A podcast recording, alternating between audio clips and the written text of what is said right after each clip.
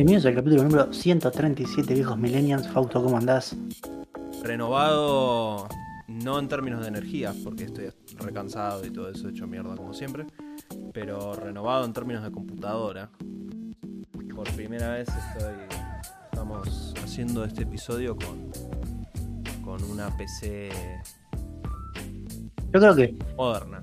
más importante que las, las especificaciones de la computadora y todo, sí, tenemos la- que decir, lo más importante es, tenemos, en este momento estamos grabando sobre disco de estado sólido por primera vez, Fausto. Sobre discos NVMe directamente, o sea, estamos yendo sobre los discos más rápidos del mundo mundial, pero explícitamente, yo para que ustedes razonen, oyentes, mi PC de escritorio en la que nosotros grabamos esto, si yo a Le veces... grabamos 136 capítulos. Exacto. Si yo estaba en otro lugar, que suele suceder, antes de grabar tengo que venir corriendo para acá porque tenemos que sentarnos a grabar. Si yo estoy en otro lugar, encender esa computadora era un trámite de 10 minutos más o menos.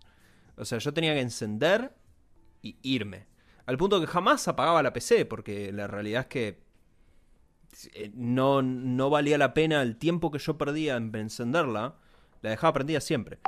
Entonces, ahora eh, eso cambió y ahora ya estamos, eh, ya, ya, ya, bueno, ahora la computadora prende en medio minuto, lo cual me explota el cerebro. O sea, la enciendo y pum, está en el menú. Y se abre todo. Y todavía, encima no deshabilité todas las aplicaciones al inicio, entonces se me abre el Epic Games, el Steam, el Spotify, se abre todo y le chupa un huevo. Y es impresionante, la verdad que es impresionante. Pero nada, estoy, estoy, estoy muy contento. Solo el NVMe es trascendental. Solo eso.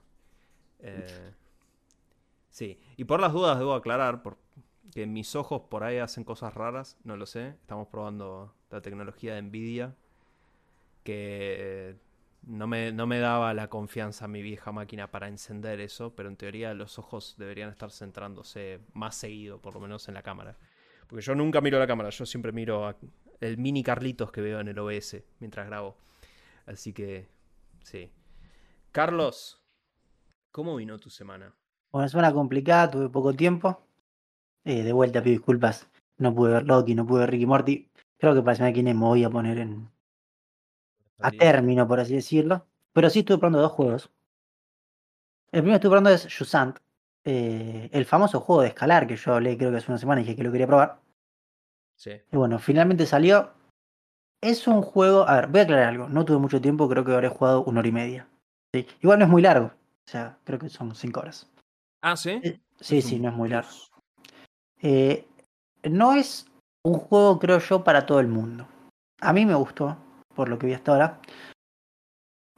Primero y principal, por lo menos la primera hora y media que yo jugué, eh, no brinda como ningún gran desafío. O sea, te puedes caer un poquito más abajo, pero no, primero no puedes perder. Nunca. No es que te morís. A lo sumo, o sea, vos vas poniendo como pitones que se van fijando a la pared mientras escalando, a lo sumo te caes más abajo. Pero no, no, o sea, yo hasta ahora vi no te puede morir. Eh, bueno, como es está un- viendo ahí, ¿Esto es un walking sim? Algo, un escalador, sí, o sea. Claro, digo, pero o sea, eh, a nivel jugable, o sea, esos juegos que básicamente avanzás y te cuentan una historia. algo así. Eh, igual, o sea, el escalar no tiene mucha dificultad, pero tiene un poquito en el sentido que tenés que ir viendo, tenés que gestionar un poquito la la estamina que tenés y eso. Pero, pues hasta esa parte yo no llegué, por ejemplo, estamos viendo. Pero tampoco es como súper difícil, ¿me entendés? Por ejemplo, yo hasta ahora no llegué a una parte donde haya enemigos, no sé si los hay. Creo que no los hay, pero bueno, no llegué.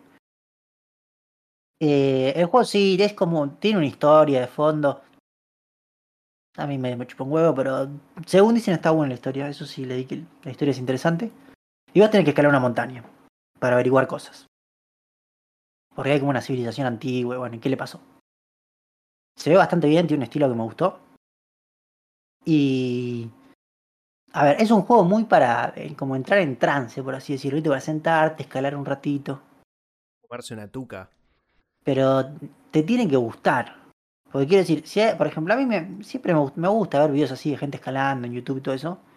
Yo una sola vez en mi vida hice palestra, ¿sí? que es tipo subirte eso. eh, que me llevó un amigo, estaba muy bueno, la verdad. Siempre tuve ganas de volver.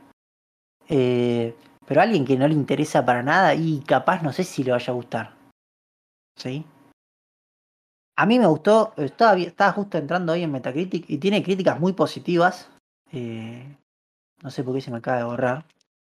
Pero la verdad que lo que yo vi estaba. O sea, como mínimo, vale la pena probarlo. ¿Sí? Por ahí puede no ser tu juego, pero está en gratis en Game Pass, o sea, tampoco es que te cuesta demasiado probar. Sí, las 5 horas son. Es un plus, a mi criterio, eso. Sí, sí, es, o sea, es bastante corto. Eso es de vuelta según Jaulon tweet. Y. Y nada, no es. O sea, a ver, igual, ojo, yo creo algo. Es muy difícil también hacer un juego con esta mecánica que dure más de 5 horas. Porque se te acaba, por así decirlo. Le puedes meter más cosas, pero el mundo se te acaba. Pero así que no, lo, lo súper recomiendo. Mira, acá estoy viendo. Ah, mira, Metacritic subió. Tiene un 86 en Metacritic. Bastante alto. Y un 8.7 en base a, la gente. Pero bueno, eh, bastante recomendado. Por otro lado, lo otro que estuve probando es Ghost Runner 2. Salió finalmente. Recordemos para decirle a la gente, Ghost Runner 1 a mí me encantó, me rompió la cabeza, un juegazo. Realmente me encantó. Eh, sale el 2, también habré jugado hora y media. Eh, está bastante bueno. Ahora sí voy a decir esto, el juego es bastante continuista. Mm. O sea, por lo menos hasta donde yo llegué. Después creo que en un momento tenés una moto, pero yo hasta ahí no llegué. Eh, pero hasta donde yo llegué, el juego es, o sea, es bastante... Me gusta algo sí que no... O sea, que los poderes que vos tenías en el anterior te los dan medianamente rápido. No es como esos juegos que, uy, no, no sé, God of War, perdí los poderes. Acá no los perdiste. Acá bastante rápidamente los tenés. Tenés un mini tutorial donde te explican ciertas cosas. Eh, se ve muy bien. Obviamente todo el apartado, tanto gráfico como de funcionamiento, o sea, el juego funciona excelente. Realmente me gustaría, no lo tengo, pero de una tele que corra a 120, porque este juego se disfruta más a 120 FPS. Eh, pero la verdad está muy bueno. O sea, creo que no hay versión a 30, pero si alguien llega a ponerlo en 30, lo cagaría trompadas. Porque este es un juego mínimo de correr a 60 FPS. Pero esto sigue siendo lo que. Lo mismo que el anterior. Yo no sé si vos jugaste Trials. Esas, esa saga que era básicamente. Vos ibas en una moto y ibas atravesando obstáculos y vos vas moviendo la, vas maniobrando la moto para que no se caiga. Eran 2D. Sí, es sí, 2.5D, ponerle, pero sí. O sea, pero son niveles cortos que vos sí, sí. tenés que terminar el nivel, punto. Pero acá no, esto, esto no es corto. Los niveles en general no son tan cortos y acá vas a morir muchas veces. Mm. Porque lo que tiene el juego, y más cuando todavía avanza, y más si no juega hasta el 1, es que es un juego que requiere precisión. Tampoco es que es pixel perfect, pero requiere precisión y requiere que mueras un par de veces para entender cómo están dispuestos los enemigos y qué ruta te convendría.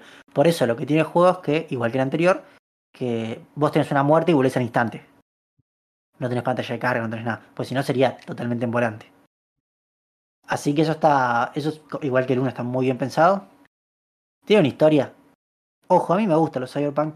Pero bueno, ya me conocen. Yo tengo un problema con la historia de los videojuegos que es muy difícil meterse en una historia, prefiero leer un libro. Pero según dicen, la historia está bien, la anterior estaba bien. Y en el apartado gráfico se ve muy bien. Realmente se ve muy bien este juego. Ya el anterior se veía bastante bien. Está muy orientado en la banda Cyberman, que a mí me gusta. Así que lo recomiendo. Igual, obviamente, esas son unas primeras impresiones, porque de vuelta jugué nada más que una hora y media. Lo que sí también es, es más corto que el anterior, según dicen. Creo que en si no me equivoco, en 6 horas lo terminás. Y eso con repetición, o sea, estoy hablando que un speedrunner para ahí lo hacen 2 horas. Ah, ok, eso pensé. Pensé que estabas hablando 6 horas si sos pro. No, no, no. Yo creo que un speedrunner en 2 horas termina. Ok. Bueno, igual eso no está mal. Si el juego está bueno, que dure lo que tenga de eh, durar. No, no, obviamente. Además, de vuelta, no es un juego. A ver, que vos tenés que perder, ¿me entendés? Mira, acá te estoy mirando. Eh, ya hay en YouTube Ghost Runner 2 Speedrunners en menos de una hora y media. O sea, son estúpidamente buenos igual, eh, pero. Pero no, la verdad lo, lo super recomiendo. Y bueno, Fausto, ¿cómo anduvo tu semana? Mi semana anduvo dedicada pura y exclusivamente a un juego. Eh, esta semana tuve el placer de jugar entero Alan Wake 2. Después de 13 años de esperar eh, la continuación de Alan Wake, llegó. Ah, claro, sí. Claro, o sea, Alan Wake 1 salió hace 13 años. Eh, me lo pasé entero en un par de días. ¿Cuánto dura, Fausto? 24 horas más o menos me llevó a mí. Pero no, está bien. Pero porque hice cosas secundarias. O sea, hice. ah, se puede terminar en menos. Se puede terminar en menos. Yo me dediqué a caminar y explorar y quise ver las cosas secundarias. Eh, a ver, ¿cómo hablar de Alan Wake 2? Creo que tengo que hablar en, en partes. O sea, a ver, lo que es la historia y lo que es la presentación. A ver, en términos de presentaciones, estaba escuchando Digital Foundry, o sea, un medio que sabe, no yo obviamente. Eh, Digital Foundry considera que es visualmente el mejor juego del año directamente. En todas las versiones. Tanto para consola como para PC. Entiendo que para PC este juego es un delirio porque tiene, ah, claro. tiene path tracing, tiene como un montón de cosas que son recontra mega hiper high end. No tuve la chance de ver eso hasta ahora. Eh, lo compré en PC igual, Alan Wake, ya. Así que lo voy a probar. Lo voy a jugar de vuelta. Bueno, igual eh, que Remedy es una empresa reconocida por, por ejemplo, sus últimos juegos que se ven muy, pero muy bien. Control se ve muy, muy bien. Alan Wake 2 continúa esa racha, pero o sea, lo han empujado a un nivel mucho más, más allá. Más allá, o sea, y también usan muy bien las cosas de las. Eh, los discos duros de las consolas, digamos. O sea, el, hecho de tener SSD. Porque vos constantemente. Bueno, cuando jugás con Alan, Alan directamente puede reescribir la realidad en tiempo real. Entonces, directamente, que eso se, se va a ver acá, seguro el, mapa cambia frente a tus ojos en un instante. Em, ah, mira.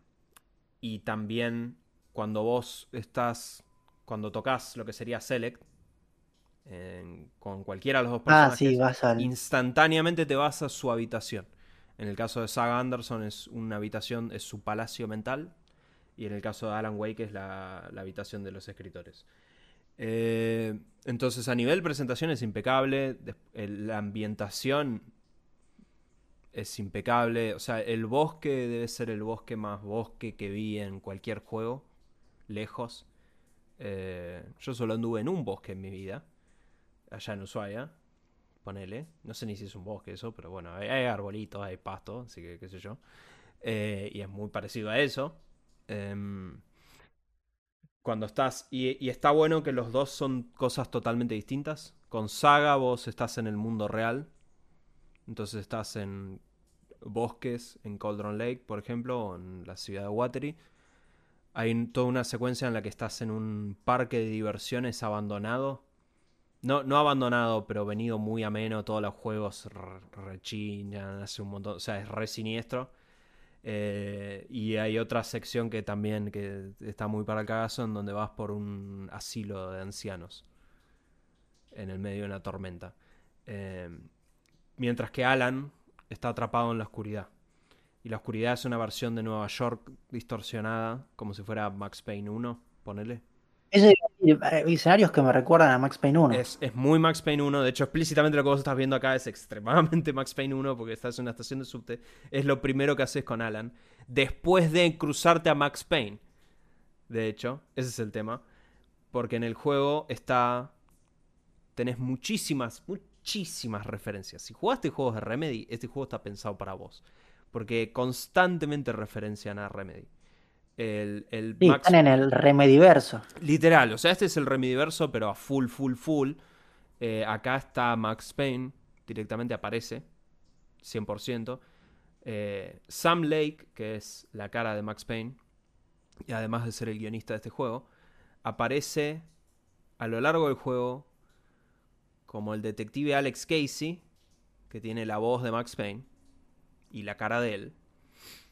Aparece como el detective Alex Casey, pero la versión Max Payne, directamente vestido como Max Payne, también con la voz de Max Payne, y también aparece como Sam Lake, directamente, con su voz. Em, pero lo que está muy bueno de jugar en las partes de Alan es cómo es distinto, porque cuando vos estás en los bosques con Saga, que es la mujer policía que está investigando el caso, em, Saga está en el mundo real. Entonces ella ve los enemigos como si fuera en Alan Wake 1, lo que vos jugaste. O sea, se aparecen de entre, de entre el bosque. Ella pelea contra voces. Hay voces que son por ahí un poco más más bizarros o más siniestros. Pero después Alan, los enemigos de Alan son como lo que estás viendo acá, son sombras. Y cuando vos esas sombras están todo el tiempo susurrando tu nombre. O sea, te van susurrando cosas, lo cual está muy bueno, yo lo jugué con auriculares entero. Y la verdad es que esas sombras pueden ser enemigos, como también no. Entonces, eh, te lleva más a una especie de paranoia en el mundo de Alan donde no estás seguro de qué es realmente un enemigo y qué no. Y eso se pone mucho más tenso porque Alan tiene que llegar a escenas y tiene que reescribirlas, haciéndolas más y más retorcidas para poder cumplir sus objetivos. Y cuanto más retorcidas las haces, más sombras hay, entonces es más... Eh, o sea, está, está, la ambientación es impecable. Eh, y, y es lo suficientemente distinta entre las dos partes como para que las dos son disfrutables. Eh, es un juego de terror, netamente. O sea, esto no es como Alan Wake 1. Esto Te da cagazo. No sé si mucho cagazo. Algunos jumpscares. Hubo un par de jumpscares que me, me tomaron por sorpresa. Pero después la mayoría eh, de los. O sea, lo que tiene es mucho una ambientación muy siniestra. O sea, el juego es, eh, explícitamente muy, muy, muy siniestro. Eh, pero también es un juego que es muy bizarro. Porque combinado a la excelente presentación visual, al, excelente... El gameplay está muy bueno, el gameplay es distinto al anterior en el sentido que es un survival horror. Acá tenés poca munición. La linterna no es como en Alan Wake 1 que se recargaba sola, mm. sino que tenés cargas con tu linterna. Entonces cada, cada pila por ahí tenés cuatro cargas o cinco cargas que podés usar para quemar la oscuridad en algún enemigo. Entonces, como no se recarga solo, tenés que buscar pilas activamente. Eh, y los, los focos de luz ya no hacen desaparecer a los enemigos. Lo que hacen es que se invisible a los enemigos. Pero si atacás a algún enemigo desde el foco de luz, se revienta la luz. Eh, y no te curás tampoco. Curarte tenés que curarte vos con ítems que encuentres. O sea, tomaron mucho de Resident Evil. Eh, pero sumado a eso, la historia está muy buena. La historia es una continuación. Está partido en dos. En toda la campaña de Saga y la campaña de Alan. Una vez que empezás el juego, vos lo empezás con Alan y pasado un tiempo X. Perdón, lo empezás con Saga un tiempo, después de un par de capítulos, te hacen jugar con Alan y después te liberan para que vos elijas con quién quieres jugar. Eh, pero ah, ¿puedes cambiar en cualquier momento? En cualquier. Eh, en los save points podés cambiar. En las zonas seguras, algunas zonas seguras tienen un lugar donde podés cambiar. E ir y venir. ¿Y podés terminar con uno la historia y después seguir con el otro o no? Las dos, tenés que terminar con los dos para llegar al final de la historia. Eh, los dos tienen puntos de no retorno distintos. O sea, los dos creo que son nueve capítulos cada uno. Y creo que con Alan el punto de no retorno es en el capítulo 7, algo así. Ponele, y con Saga es antes, en el 6, algo así. Entonces, claro, vos podés llegar hasta el, no sé, hasta el 9 de Alan y estar en el 3 de Saga. Sí. O ah. sea, podés llegar hasta el punto de no retorno, donde el juego dice basta. Ponele, llegas hasta el 8 de Alan podés decir, bueno, listo, quiero ver toda la historia de, de Alan primero. Bueno, podés. Y después ir a hacer la de Saga. Yo lo que decidí fue ir alternando uno y uno. Yo terminaba un capítulo con uno y me iba al otro. Eh, los capítulos están muy buenos, terminan igual que el anterior. Cada capítulo termina con un gancho para el próximo. Eh, las duraciones son totalmente diversas. Algunas con Saga podés explorar un montón. Con Alan también, en la oscuridad. Eh, lo, de Alan está muy bueno porque en realidad puedes explorar y encontrás ecos. Y esos ecos gatillan proyecciones de Max Payne, básicamente. Narrando con su, con su narración típica de Max Payne. Eh, que en base a eso es lo que Alan escribe en la realidad en este mundo.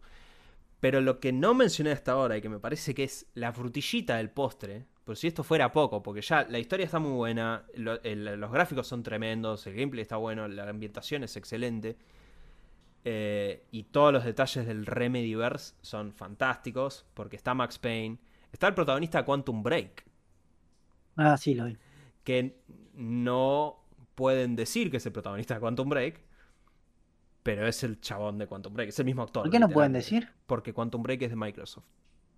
Ah, me lo sabía pero hacen guiños muy fuertes a eso. Obviamente muchísimos, muchísimos guiños a control, recontra explícitos. Pero también hay el eh, Martin Hatch, el que era el asistente del malo de Quantum Break, el pelado. Ese está acá con otro nombre también. Eh, pero bueno, más allá de todo eso, lo que es fantástico, que para mí es excelente, es live action hay un montón de live action. Hay muchísimo filmado directamente. Y el juego constantemente va y viene. Cuando estás con Saga no tanto, porque por ahí cuando estás con Saga, Saga ve live action cuando está en su mente haciendo, perfilando a alguien, y por ahí ves las siluetas mientras ella piensa. Eh, pero cuando estás con Alan, es mucho más... Eh, por ahí con Saga ves eh, publicidades en la tele que están buenísimas, son re graciosas. Cuando estás con Alan es distinto. Con Alan ves muchísimo más. Esto es lo que yo te decía de reescribir la realidad, por ejemplo. Ahí estás reescribiendo a una cosa. Pero cuando estás con Alan, directamente esto cambia con que ves pedazos de un talk show donde está el chabón ahí. Eh, no quiero spoilear detalles, pero hay una secuencia que es impresionante y me dejó riéndome un montón de tiempo. Eh, al punto que si llegas a jugar este juego, cualquier persona que esté escuchando esto, cuando llegues a el cuarto capítulo de Alan Wake, Iniciación 4, hace un save manual. Porque probablemente vas a querer volver a ver ese capítulo. Entonces, dejate un save manual porque no puedes volver a jugar los capítulos anteriores. Eh, de hecho, hay una parte más mucho más adelante en el juego en el cual podés ver directamente un cortometraje que filmaron, live action. Es buenísimo, está re bien filmado. Está, o sea, ¿viste Quantum Break? Que vos jugaste Quantum Break. ¿Viste esa serie de mierda? De 30 minutos. Que era malísima esa serie. Pero ¿por qué era malísima? Porque Remedy no la hizo. Microsoft se la mandó a un estudio en Los Ángeles porque decían, bueno, necesitamos alguien que haga televisión, no Remedy. Necesitamos un estudio TV. El, bueno, el tema es que acá no, acá lo dirigieron, todo lo que es live action fue co-dirigido por Sam Lake directamente. Y esto es todo hecho por Remedy. Y se nota. La diferencia es, es muy notoria porque el juego es, se complementa con el live action un montón. Eh, la música es fantástica. La verdad que es, todo. La, enorme cantidad de detalles boludos, como en el mundo de Alan, todos los grafitis son todos ataques hacia él eh, por, por, lo opresivo del mundo en sí mismo. Eh, la realidad es que te, lo voy a decir, es el juego del año para mí.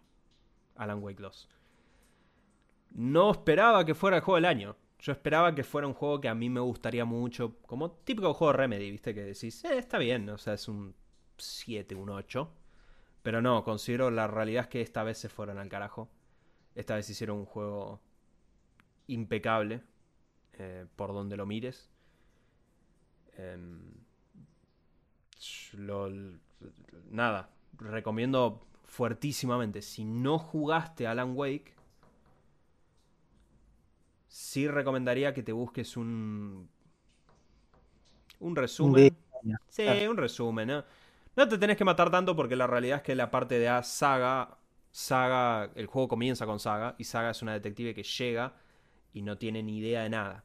Entonces está pensado como que a través de Saga vos descubras. Aprendo, sí, sí. El problema es que cuando vos llegas al mundo de Alan Wake, ahí cagaste porque ya Alan Wake, no, Alan Wake prosigue como viene, digamos. Entonces por ahí te conviene un, breve resumen, que te fijes algo.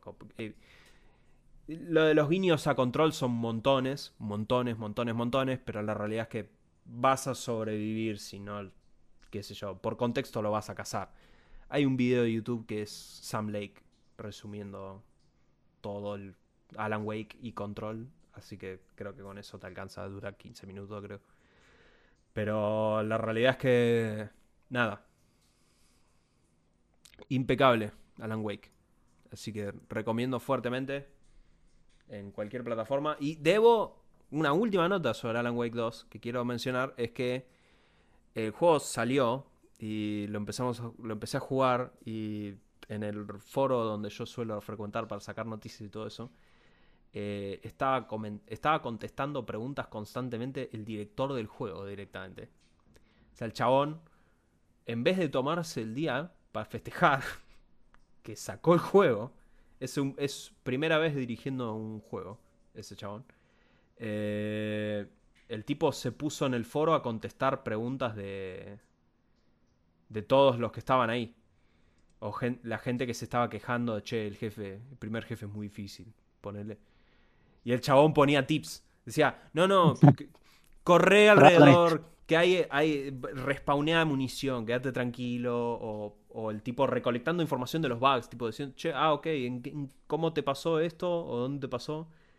Así que me, me dio pena. En un momento le, le escribí un mensaje y le dije, che, te felicito. La verdad que para hacer tu primer juego como director, te mandaste flor de juego. Sí, el chabón todo agradecido. No, gracias. Así que hu- humilde el señor Kyle. Eh, pero bueno. Alan Wake 2, juegazo. Pasamos a hablar de videojuegos propiamente dicho, Carlos. Sí, sí. Bueno, a ver. eh, empezamos con Remedy, de hecho. Remedy tiró un, el- los updates en cómo vienen, básicamente, ¿sí? Como empresa, a sus inversores. Hablaron de los distintos proyectos que tienen y en qué estado están. Puntualmente lo más interesante es que eh, Control está en prueba de concepto, Control 2. Ah, le falta bastante. Le falta bastante. Pero lo que dijeron que está eh, listo para producción. O sea, ya pasó todas las pre- preproducción, ya está. Es eh, Max Payne. 1 y 2. Ah, la remake. Correcto.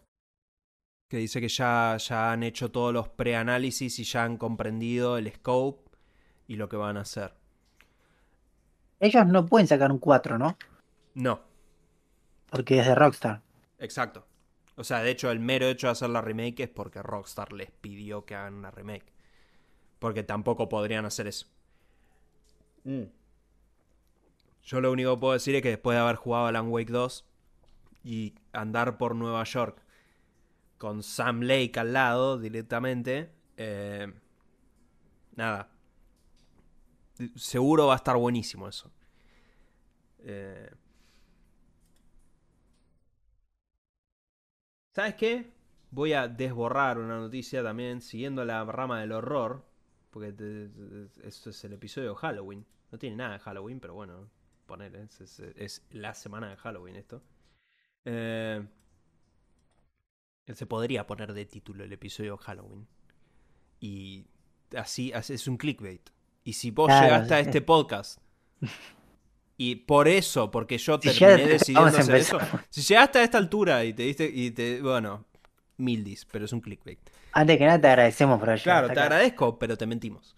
Eh, no, bueno, hablé un montón de... Mostré gameplay de Alan Wake. Era medio spooky. Supuestamente Resident Evil 9 tiene el mayor presupuesto de cualquier juego que haya hecho Capcom. Y es un juego que saldría recién en 2025.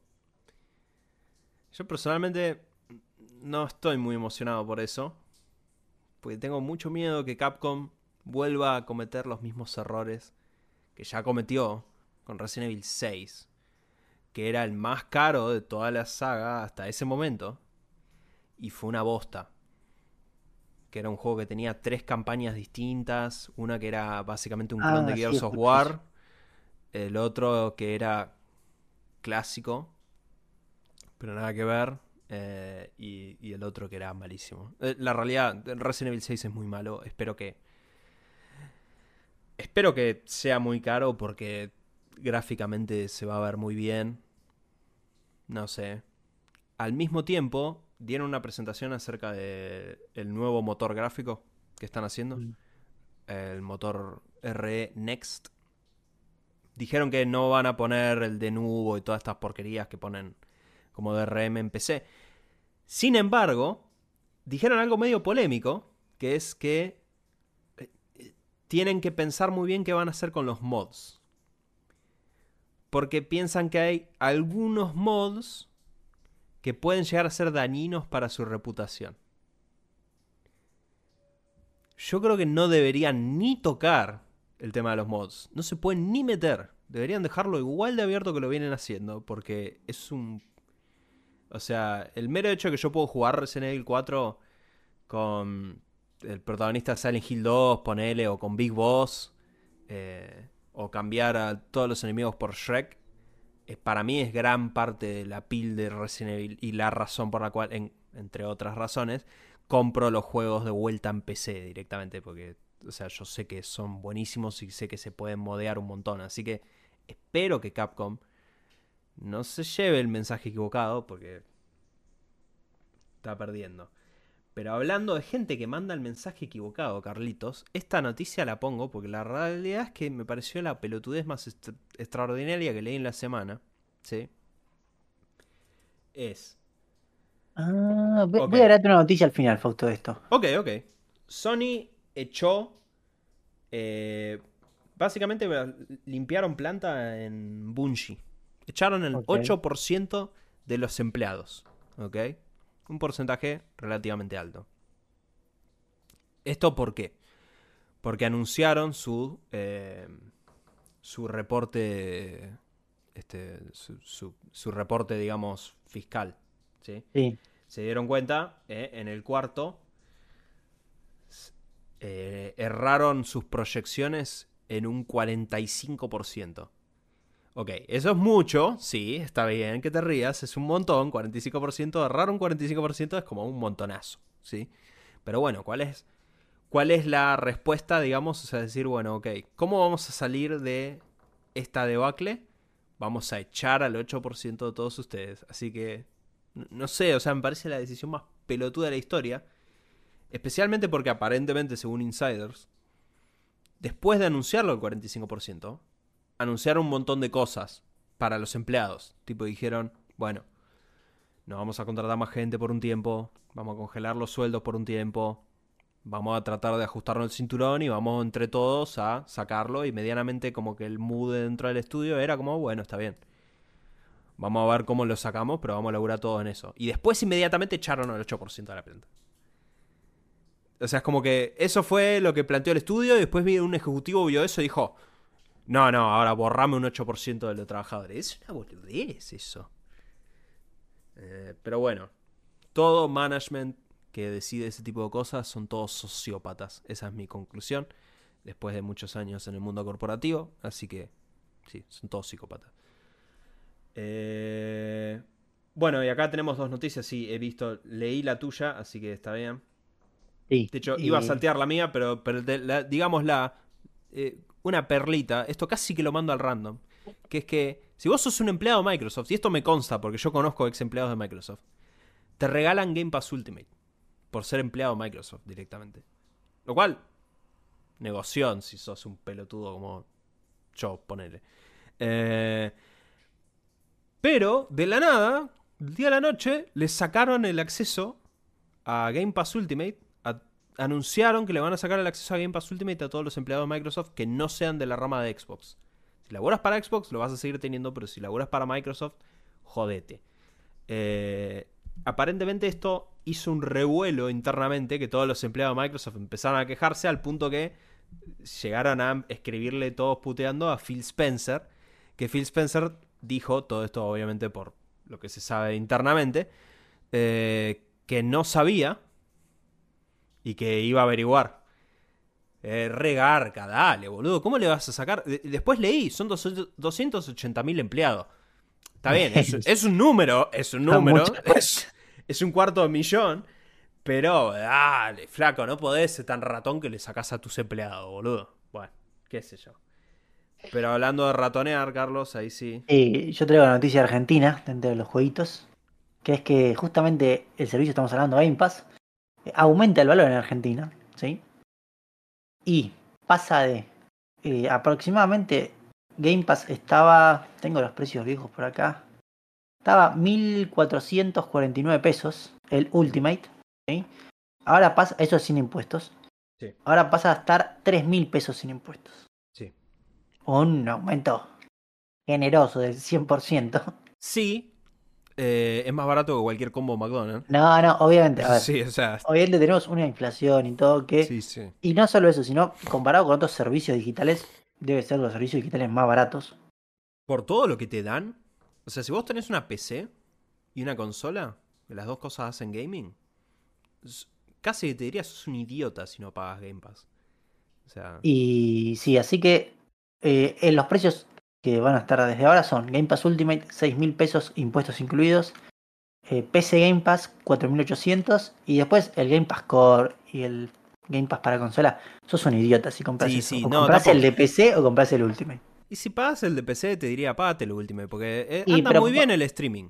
Está bien, Pero- ponele que por ahí vos sos un high-end que no le gustan las consolas y no le gusta jugar y que se vea feo.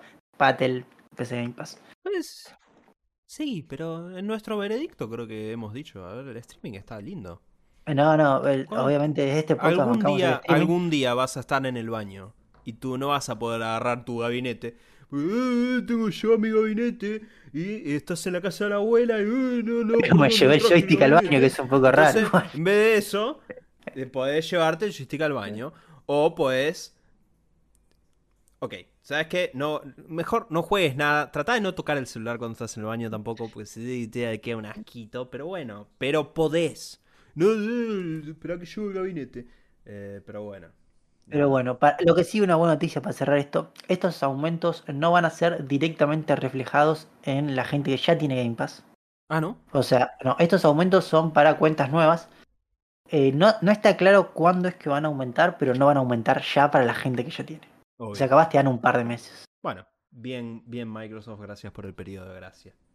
Pero bueno, pasamos a cine series, Carlos. Sí, sí. A ver. Eh, desgraciadamente estás solo en Loki porque, bueno. Igual, yo eh, el- intentaste capítulo- ver No, no, vi el capítulo de, ¿cómo se llama? este? El que se va al pasado. 1980 y- no, 1780 y algo, sí, algo así. vi se ese capítulo, eh, lo vi hasta aproximadamente...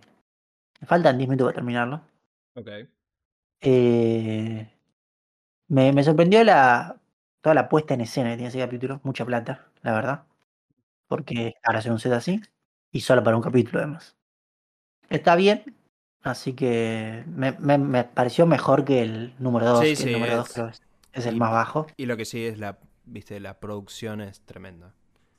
Eh, sí, sí, sí. La producción es muy buena. Aclaramos a la gente. Estamos grabando un jueves para salir un viernes. ¿Sí? Eh, vos no viste el último, el de hoy ya. No, Listo, le vi. avisamos eso a la gente. no lo vi, pero porque todavía no salió, Carlos. Esa es la No, realidad. no, sí, ya salió. No, nosotros estamos grabando y Loki sale los jueves a las 10 de la noche. Ah, ¿en serio? Yo pensé que ya había salido. mirá. Al horario en el cual estamos grabando, no salió Loki. O sea que ni siquiera lo podríamos haber visto. Ok. Así que, mildis. Igual, si quieren les puedo spoilear cómo termina. Y de hecho, voy a hablar un poco de eso en la próxima noticia. Así que. qué sé yo. A ver, eh, yo sí vi el episodio. La realidad es que Loki sacó un tráiler. Yo debería haberle dado play a esto. Pero Loki sacó un tráiler esta semana. De, la, de lo que queda de la temporada. ¿Ok? La Ah. prensa vio los primeros cuatro episodios. Que son explícitamente los que llegamos hasta la semana pasada. Hoy. Claro. O sea, hoy ya vemos el quinto. La prensa vio los primeros cuatro. Eh, es muy evidente por qué vieron los primeros cuatro. Porque el final del, del episodio termina con un giro inesperado y muy cruento, te diría. O sea, es más, bueno, lo voy a blanquear, Mildis, spoiler, supongo, pero el episodio salió hace una semana ya, así que tuviste tiempo, a menos que seas Carlitos, ponele. Eh, al final del episodio anterior, eh, Victor Timely, que es la variante de Kang que habían llevado a la TVA, se muere de una forma bastante explícita, directamente. Efectivamente, los, los héroes fracasan en su plan de arreglar la máquina del tiempo y la máquina explota. Ese es el final del episodio. Que la, la cosa que contiene las líneas temporales revienta. Entonces, necesariamente lo que venga a partir de ahora va a tener que tener algún giro, o uno esperaría que tenga algún tipo de giro. La realidad es que pueden de la nada decir, oh sí, pero voy al pasado y voy a arreglar la máquina, y no haces nada de lo interesante que podría venir con esto. Eh, pero eh, debo admitir, no me vi venir que el episodio termine con la espaguetización de Victor Timely en cámara directamente. O sea, es suficientemente explícito para esto. Eh, realmente es algo que no me vi venir ni en pedo. Eh, pero, de nuevo, diseños de producción excelentes, la actuación está muy bien, eh, de todo el mundo. Eh, qué sé yo. Hay que ver cómo sigue, supongo. Pero sí la sigo recomendando. Pero bueno, ¿por qué no hablamos de cómo sigue Loki, Carlos? Y ahora les cago la serie a todos. No, bueno. Bu- bu- No voy a hacer eso. Pero Variety hizo un reporte acerca de la crisis que te está enfrentando Marvel como estudio, que es en distintos frentes, ¿ok? Marvel como estudio tiene un montón de problemas. Número uno, tiene problemas de que cae audiencia. La gente está yendo menos a ver las películas de Marvel y las series de Marvel. ¿sí? Eso es un tema bastante, qué sé yo, o sea, es un tema, es un tema amplio. La realidad es que hay varias razones por las cuales la gente no mira. En gran parte porque la realidad es que las series son una poronga hasta ahora. En la gran mayoría son todas muy malas. Y de hecho admiten que eso es un hecho internamente. Sí, aparentemente están admi- admiten que decidieron hacer demasiadas series. Hay que recordar, sí, que pasó algo que yo no sé si alguno se acuerda, que fue la pandemia, ¿sí? Y cuando pasó la pandemia, Disney, que es una empresa que la, no sé qué porcentaje debe ser de sus ingresos, pero debe ser más del 30, eh, de los ingresos son los parques de diversiones. Es el ingreso más alto que tiene. sí. Claro, exacto. O sea, es lejos lo más alto que tiene. Entonces el CEO de Disney, en su momento, en una. en un ímpetu por no bajar el precio de la acción, empezó a producir en masa contenido de, de streaming. Y sacar a streaming todo. Que fue lo mismo que hicieron todos los otros estudios. Y la realidad es que hoy en día la mayoría de los estudios de Hollywood tienen un problema que es que la gente, en líneas generales, no quiere ir al cine porque ya saben que esperás un par de meses y está en streaming. Sacando excepciones muy puntuales, como lo han sido, qué sé yo, en este año Barbie, Oppenheimer Misión Imposible. Em, entonces Marvel está lidiando con ese problema. Aparentemente igual todo apunta que están puenteando eso, están empezando a cancelar cosas. Aparentemente mencionan como ejemplo Blade. Blade lo anunciaron hace mil millones de años. Protagonizada por Marshall Ali, que es un actor que ganó el Oscar directamente. Y que aparentemente han hecho más de cuatro guiones distintos. Donde aparentemente. Estos, pongo todos los aparentemente necesarios, ¿sí? Pero aparentemente una de todas estas versiones era una película en donde eh, protagonizada por una mujer que iba a ser acerca de lecciones de vida eh, femeninas, la película. Voy a recordarles que la película es Blade, ¿ok? El cazador de vampiros. O sea que eh, no tenían ni idea qué hacer con Blade. Aparentemente Marshall Ali se quiso ir a la mierda. Y ahí es cuando Kevin Feige, el director, ya le dijo, no, no, quédate tranquilo. Fue a buscar al guionista que hizo Logan y aparentemente ahora está haciendo otro guion. Van a hacer otra vez. Va a ver qué mierda pueden hacer con Blade. Mencionan acá el rumor que, bueno, es...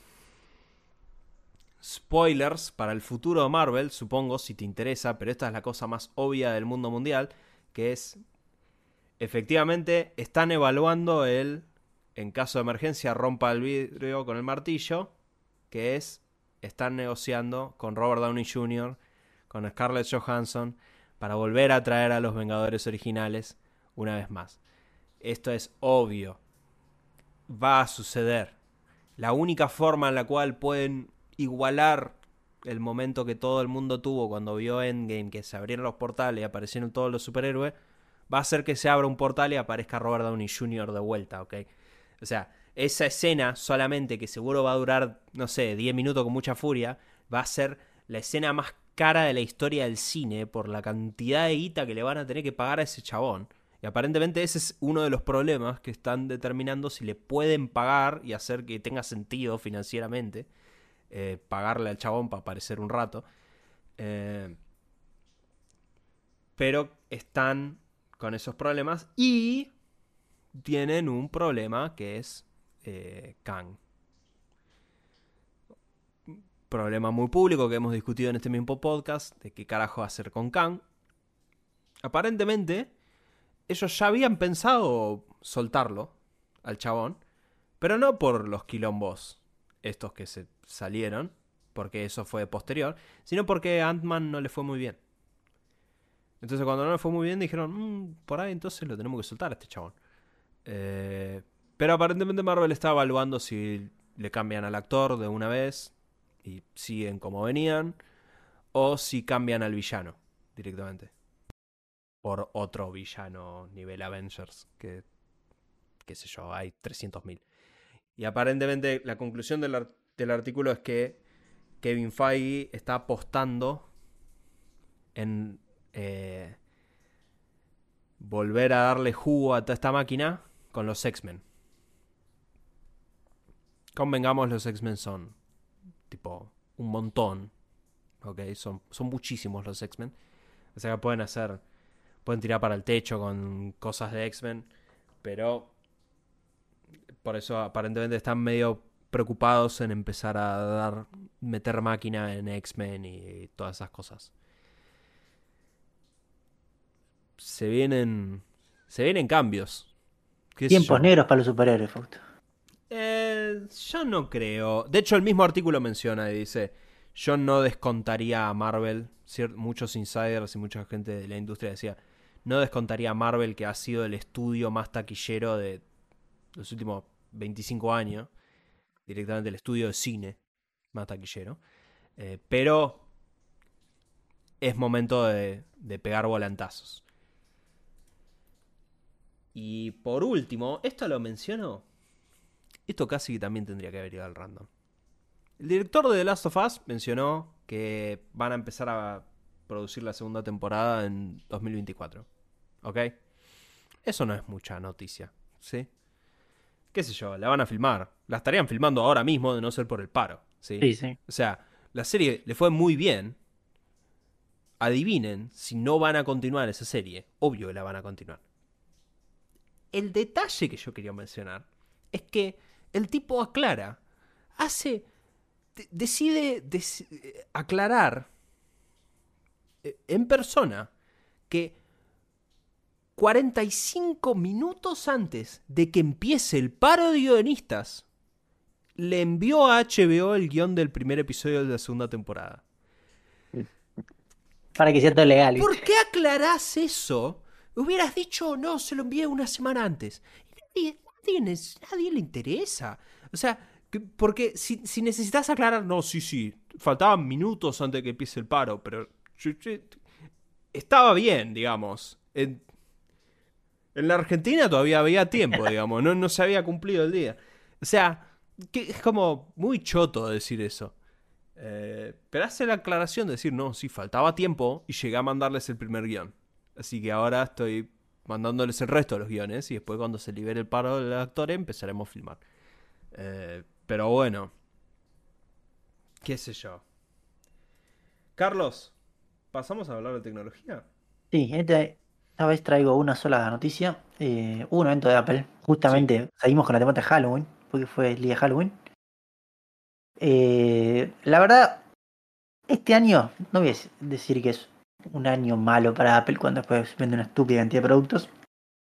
Pero viene siendo por lo menos un año flojo para Apple. Ya los iPhone 15, la verdad, no tenían ninguna innovación. El Apple Watch. ¿Cómo no tienen innovación, Carlos?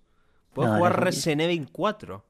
Pero no, para la gente normal no tiene Vos sabés que estuve, estuve al borde de comprar uno. O sea, eh, muy al borde de comprar uno. Y eso solo sucede pura y exclusivamente porque puedes jugar Resident Evil. Así te copian, Fausto. Literalmente. O sea, tuvieron el feature más importante en todo en 14 modelos. Pero bueno, así que la verdad la gente no está tan convencida de este último modelo. Y lo que hacen ahora en este último evento es sacan los M3, acortando los periodos de presentación de los procesadores. Porque en general creo que eran el periodo completo eran 18 meses y ahora lo cortan a 12. ¿sí? Eh, y además lo que hacen es, nunca presentaban todos los procesadores de Apple juntos, presentaban el, no sé, el M2, después el Pro y después el Max. Bueno, ahora presentaron el M3, el M3 Pro y el M3 Max, todo junto. ¿sí? Eh, sacan eh, MacBook Pro nuevas de 14 y de 16 y sacan iMacs de 27 si no me equivoco. Creo que la MacBook más barata está a 1600 dólares con el M3 base. O el M3... Sí, sí, el base. Después tienen versiones también de mm, iMacs con el M3 base en 1600 euros. Eh, se queja mucho de que la versión más barata viene con 8 GB de RAM. Que la verdad eso es algo que tiene Apple que es una chotada. Y es que... O sea, yo entiendo que el sistema Apple tiene una eficiencia y usa, porque es totalmente cerrado y usa menos recursos y menos RAM. Pero pónganle 16, maestro. Son muy ratas. Y encima a expandir memoria es de las cosas más caras que puedes agregar en una Mac. Entonces es medio rata eso. Y bueno, tenemos como así súper caro en la MacBook Pro 16 con el CPU M3, M3 Max y un montón de memoria RAM, de todo, en 4.000 euros. Así que monedita. Salado, salado. Sí, sí, una monedita. No, no traje la noticia acá, pero... Eh, Qualcomm presentó su chip Sí, que tiene por un lado eficiencia y por el otro. Y en teoría, según los benchmarks de Qualcomm, con lo cual hay que esperar a ver los benchmarks en el mundo real, pero según los benchmarks de Qualcomm, le pasa el trapo. Sí, no, la verdad que estos últimos chips que presentaron no, no son lo poderosos que se esperaban, principalmente porque Apple pasa la tecnología de 3 nanómetros, que creo que es el único que está produciendo en 3 nanómetros, pero lo que tiene es que según dicen, de vuelta, esto lo avisó TSMC, que medio están recortando la cantidad de transistores que le ponen, que no le ponen toda la, necesaria que permite los 3 nanómetros, entonces por eso no hay tanto salto. ¿sí? A ver, para mí, igual que tanta potencia es como... Hoy pues yo la otra vez usé un, una MacBook con M2 creo que era. Anda estúpidamente rápido, encodea súper... O sea, para lo que lo orientan a hacer es súper eficiente. Obviamente porque tiene un sistema estúpidamente cerrado, ¿sí? Y eso hace que la gestión sea muchísimo mejor que lo que funciona en Windows. Y de vuelta, la gente que se lo va a comprar es o gente que quiere, que en realidad el 60% de la gente se lo compra para hacer facha, que, o sea, para tener estatus, que claramente le importa un carajo si adentro tiene un procesador Sí, sí. de 3 nanómetros, lo que sea. Pone que un 40% lo compra por utilidades porque son, no sé, diseñadores, porque son, no sé, diseñadores de videojuegos, bueno, lo que sea, sí. Cosas donde se usan comúnmente eh, gente de estudios de sonido. Y ahí sí les va a importar, pero de vuelta usan programas que son en su mayoría creados por Apple o por compañías muy cercanas a Apple, que están estúpidamente bien optimizados para ese hardware y todo, que van a andar bien. ¿sí? Aunque esté haya un procesador mejor, no va a dar los resultados que puede dar Apple con estas computadoras, porque están estúpidamente pensadas para eso. Igual desde mi parte, la verdad fue una presentación bastante pobre. No creo que sea un buen año para Apple. Obviamente digo esto y después venden una estúpida cantidad de iPhone y tienen el Eh, mejor año publicaron, historia. no, publicaron los... la- Sí, sí, no vendió tanto como otras y- veces. Y de- está todo bajo menos servicios. Sí, sí. Más, más gente suscribiéndose a Apple TV después Apple TV. tus Digo, reviews, Fausto, que tiene varias cuentas. Claro, sí, dos boludos como yo. Pero bueno, eso fue la, presentación de Apple. bueno, eh, sí, sí. eh, yo, yo no vi la presentación, pero lo peor es que un insider, no me acuerdo quién mierda, dijo que Apple había programado el evento en un horario fuera de lo común para lo que siempre lo hacía Apple, porque iban a anunciar un partnership con un estudio japonés de videojuegos. Lo cual no sucedió. No, no sucede. Porque me hubiera enterado, supongo. O sea, no- nadie dijo nada, entonces voy a asumir que nos volasearon a todos. Eh, así que, nada, es eh, una decepción, al menos, al menos para mí. Carlos, pasamos a lo random. Y lo random es explícitamente una noticia. Pero, a ver, yo traigo esta noticia porque la realidad es que cuando yo leí el titular me pareció que era mentira esto, ¿ok? Eh, Me, senté a leer, lo googleé y aparentemente es real esto. Lo cual en parte me preocupa, pero en parte me alegro. Porque eh, por fin estamos reconociendo la importancia, ¿ok? Pero, pero también es como decir, hizo falta esto para que te avives. Pero bueno, cuestión que eh, Joe Biden, ¿sí? Es el presidente de los Estados Unidos, por si alguno Diría, no sabe. voy a decir una, una barbaridad, pero es el presidente de Estados Unidos, puede decir lo que quiera. Podemos decir el presidente más gagá que tuvo los Estados Unidos. Eh, De los que yo recuerde, creo que sí. ¿eh? En nuestras vidas, sí, seguro. Sí. Está a dos pasos de un Bernie Sanders, este chabón. Eh, más gaga que Bernie Sanders, te diría. Pero bueno, Joe Biden, con el tema de la inteligencia artificial, aparentemente Joe Biden estaba enterado de todos los, deep- todos los memes que han armado, que todos hemos visto de los videos que son Biden, Obama y Trump jugando juegos o hablando pelotudeces. Así que estaba medio enterado de esa parte y de hacer de que la inteligencia artificial podía hacer poesía mala. Supuestamente, estos son citas textuales, ¿sí? Del artículo.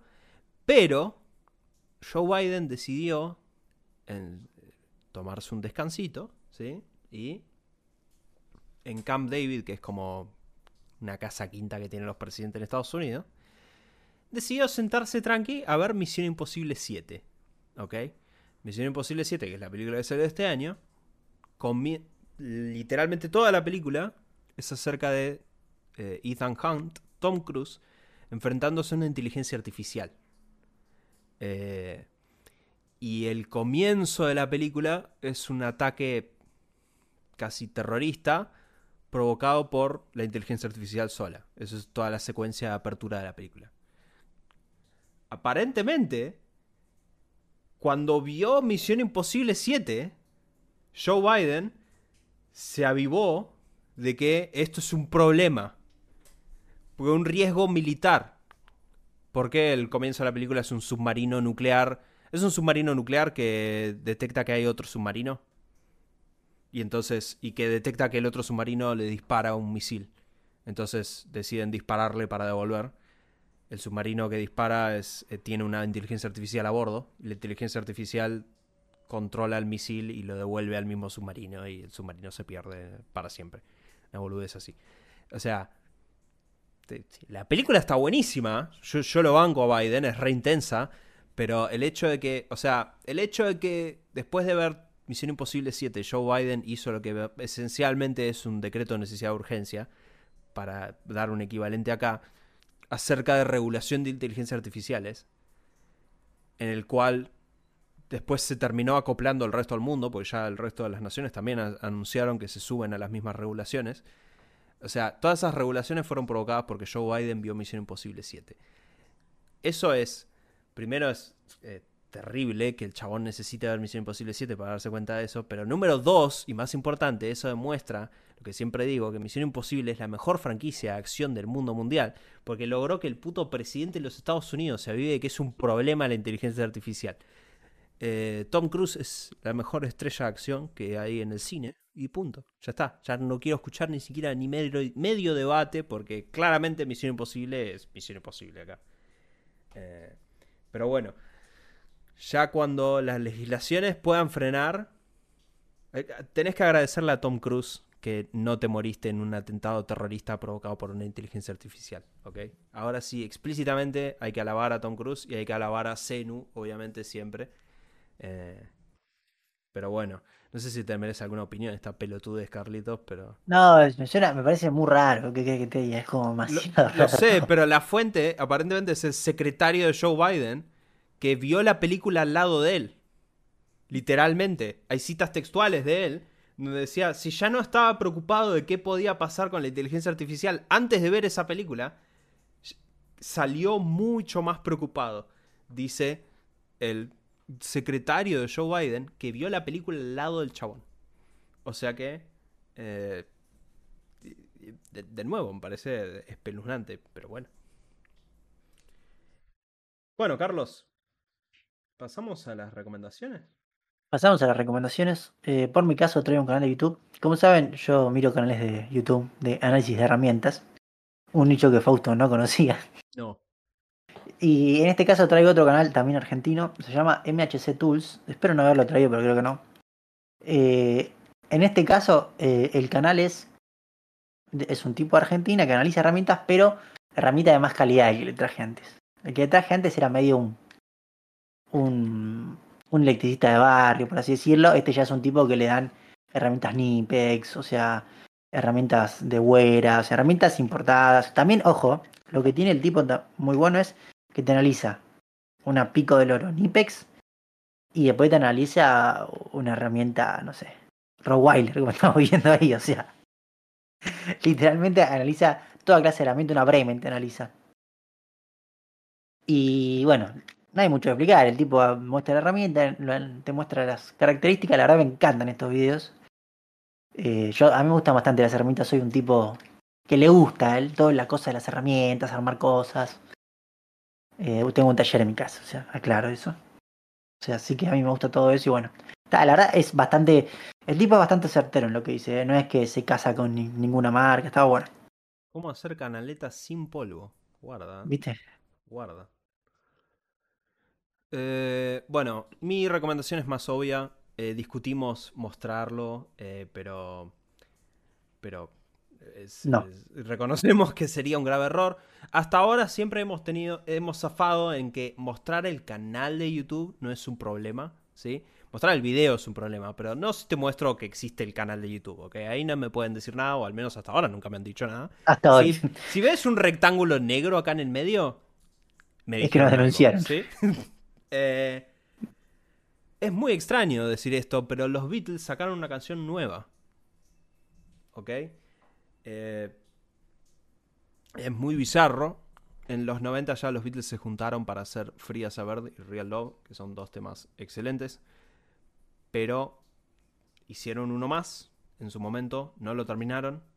Y ahora lo terminaron. Y la canción es Now and Then. Salió hoy para nosotros que estamos grabando el podcast. Eh, o sea, en parte recomiendo escuchar la canción, porque es nuevamente la última canción de los Beatles, que para mí, de nuevo, acabar. eh, Sí, sí, eso me llama la atención porque dijo, eh, Paul dice que es probablemente la última canción de los Beatles y digo, ¿cómo probablemente? ¿Cómo? Pues, eh, En realidad John Lennon está claro, criogenizado. o- exacto, o está gaga Paul, o tiene un montón de archivo el chabón y está listo para tirar para el rato. Eh, pero lo que recomiendo realmente es, si te metes en el canal de YouTube de los Beatles, que es lo que estás viendo ahora, solo el canal de YouTube, no estás viendo ningún video, no me pueden denunciar por esto. ¿eh? Esto- igual estoy haciendo comentario, ¿sí? Es fair use esto es, esto. eh, claro, esto es fair use, esto es fair use, esto es fair use. Cuanto más digo fair use, más fair use es. Eh, hicieron un mini documental que dura 12 minutos de cómo hicieron la canción. Em, Voy a adelantarle algo a la gente. Si lo están imaginando, no, no revivieron a John Lennon. Eso es lo no, que le no, vamos a no, no, hasta ahí, hasta esa parte no llegaron, pero tenés un montón de videos de, de ellos ensayando o tocando la canción en su momento cuando estaban las sesiones de Fría Verde y Real Love y, y te cuentan un poco muy a grandes rasgos de cómo, de cómo lograron tecnológicamente hacer la canción. Está muy bueno el documentalcito de 12 minutos, así que lo recomiendo fuertemente y nuevamente es la última canción de los Beatles. Yo ya lo dije, pero los Beatles son la mejor banda. Y si no te gustan los Beatles, me voy a reservar mis opiniones, pero sabe que no son muy altas. Así que, nada. Con esto terminamos por hoy, Carlos. Hemos llegado al final, sí, sí. Hemos llegado al final. Eh, todas las cosas por acá. Y bueno, adiós. Adiós.